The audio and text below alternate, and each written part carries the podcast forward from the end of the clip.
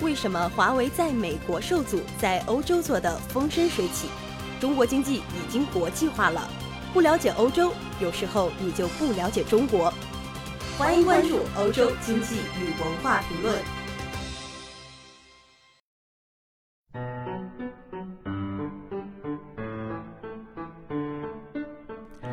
大家好，我是主播天宇。那今天呢，要在这里跟大家分享一个国内土豪在海外任性投资的故事。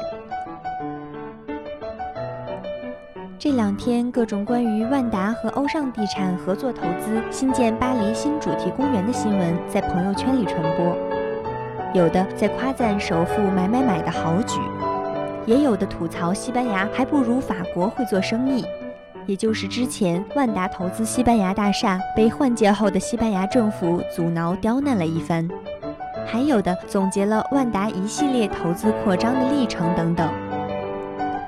在法国生活奋斗了多年的我们，却十分关心这个项目，它是否真的可以带来它所宣传的那些收益呢？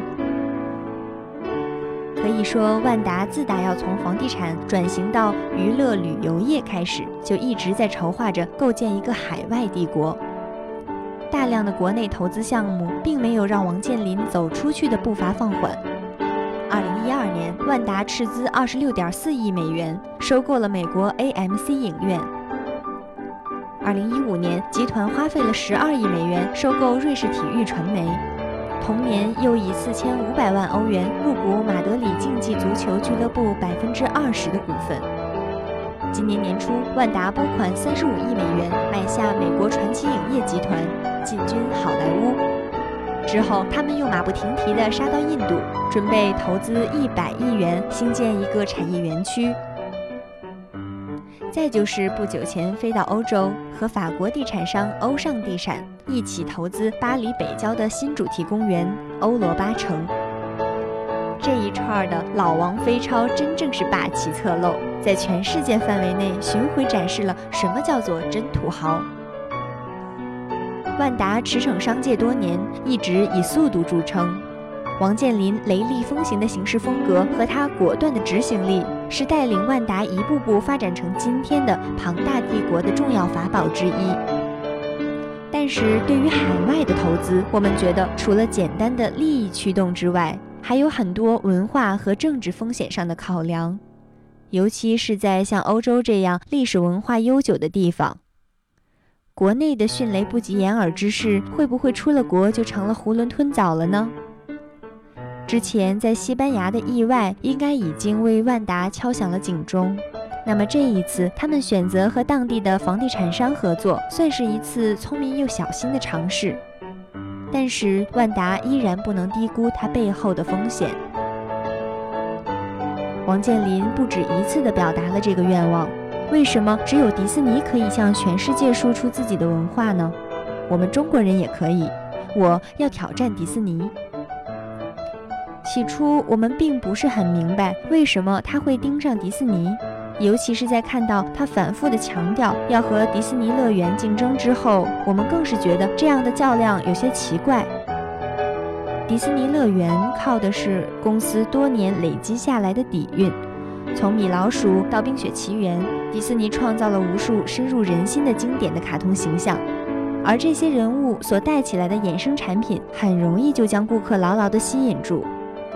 比如迪士尼公园里的很多游戏项目，就是围绕着一部或者多部动画片来设计的。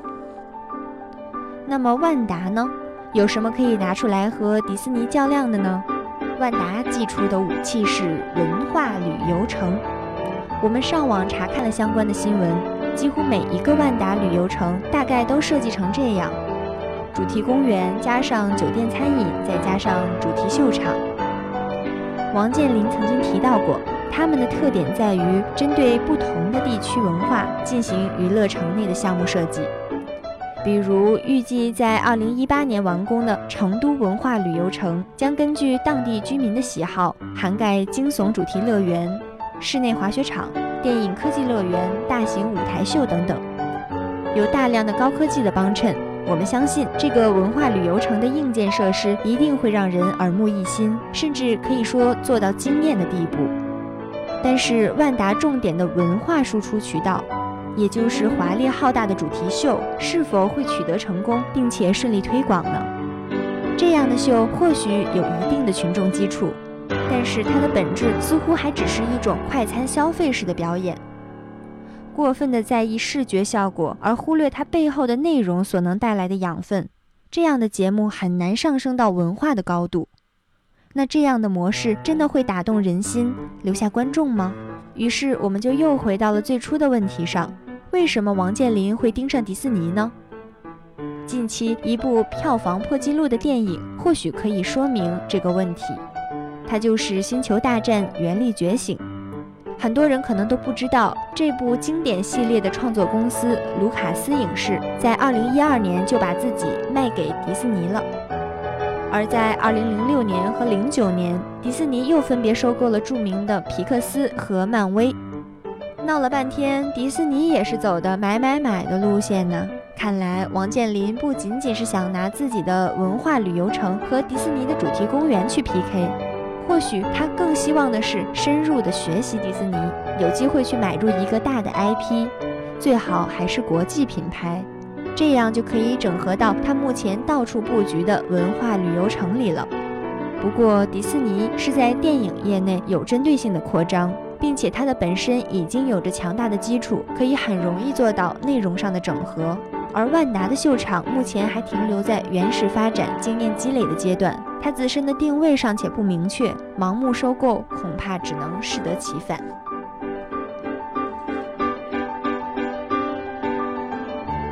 那现在再回过头来看这个项目，真的是满满的万达元素呀！该项目已经拥有了自己的网站，上面有视频和图片来介绍它未来的设计概念图。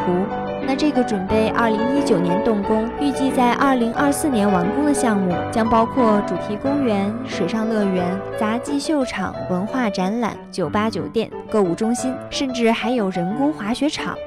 这可不就是和万达文化旅游城的设计完全一致吗？欧尚地产一直没有透露万达集团的投资额，只是说万达不是主要的投资者。我们对此表示相当的怀疑，这可一点都不符合王健林素来的行事作风哦。那么，另外，正如王健林所希望的那样，这个项目可以说打响了万达在海外和迪士尼乐园针锋相对的第一枪。首先，从地理位置上来说，位于巴黎北郊的欧罗巴城和处于巴黎东边的迪士尼乐园相隔得很近。但是，相信聪明过人的王总一定知道，巴黎迪士尼可是常年处在亏损状态的呀。从一九九二年建成到现在，大部分时候，巴黎的迪士尼乐园都是入不敷出，要靠总部的救济。兴建时候过高的预算和对于当地文化的不深入了解，都导致了迪士尼在前期处于很困难的境地。虽然这几年的游客量有所增加，但是由于定期的大量更新建设，这个欧洲唯一的迪士尼乐园在账面上的成绩仍然是相当的不好看。那么，王健林投资的欧罗巴城到底有没有机会成功呢？我们来看看这些个项目吧。如果是购物中心的话，巴黎目前已经充斥着各种各样的购物中心，而且在欧罗巴城附近也有几个购物中心。整体感觉，巴黎整个的购物市场已经相当的饱和。那么，如果是主题公园呢？那么，除了迪士尼这样的世界级的主题公园，巴黎还有一批法国本土很受欢迎的公园。本土的粉丝基础是相当强大，相比之下，欧罗巴城的主题公园可以做到标新立异，并且符合法国人甚至欧洲各国人的口味吗？可不要忘了，欧洲地方不大，可是国家众多，而且每个国家的人的口味爱好也相差的不少。想要做一个众人皆爱的公园，没有像迪士尼那样强大的背景支持，将会十分的困难。至于人工滑雪场，我觉得这简直就是一个 bug 吧。如果说国内没有成熟的滑雪场地和滑雪文化，大家图个新鲜，去人工滑雪场玩两把那也就算了。但欧洲则不一样，这里可有着久负盛名的滑雪圣地，每年众多的欧洲人乃至全世界的人都会去各大滑雪场滑雪。此外，不少人每年还会选择去不同的地方，来感受不同的山顶上的美妙的雪景。那么，这个人工雪场到底针对的是什么样的群体呢？我们表示费解。虽然说巴黎每年夏天也会在塞纳河边上弄一个人工沙滩，来吸引那些假期还留在巴黎的人们，可是这个沙滩是免费的呀，而且搭建起来也并不复杂，并不像人工雪场那样需要高昂的维护费用。由此看来，我们相当担心这个项目是否真的能够吸引来三千万游客的到来。更不用说，由于近期的经济不景气，法国家庭每年出行的旅游预算都在减少。万达在国内那种靠购买旅行社来把游客招揽到自己的文化旅游城的模式，在欧洲基本上是行不通的。最后回到我们之前所说。投资欧洲所带来的文化冲突和政治风险是相当高的，很多外国公司来了之后都有一些水土不服。法国是一个民主程度相当高的国家，具体表现在 anyone can up or anyone can be be，也就是谁都有权发表观点，谁都可以提一些不同的意见。欧洲城的另一个棘手的问题就在于它的地址选在了一块农业价值极高的肥沃的土地上。很多环境保护者认为，这个项目不但不能如项目所宣传的那样改善当地的就业，反而会永久性的破坏土地。对于这种对环境有着重大影响的项目，法国会成立专门的辩论委员会来进行公开辩论。从三月十七日起，任何人都可以对该项目提出质疑，而项目的负责人则会进行解答。委员会最终会根据辩论结果给出一个判决，因此最后这个项目是否能够如期开展也还未可知。所以毋庸置疑，虽然海外扩张这个策略是好的，风水轮流转嘛，现在轮到中国的公司有机会在全球范围内来建立自己的商业帝国了。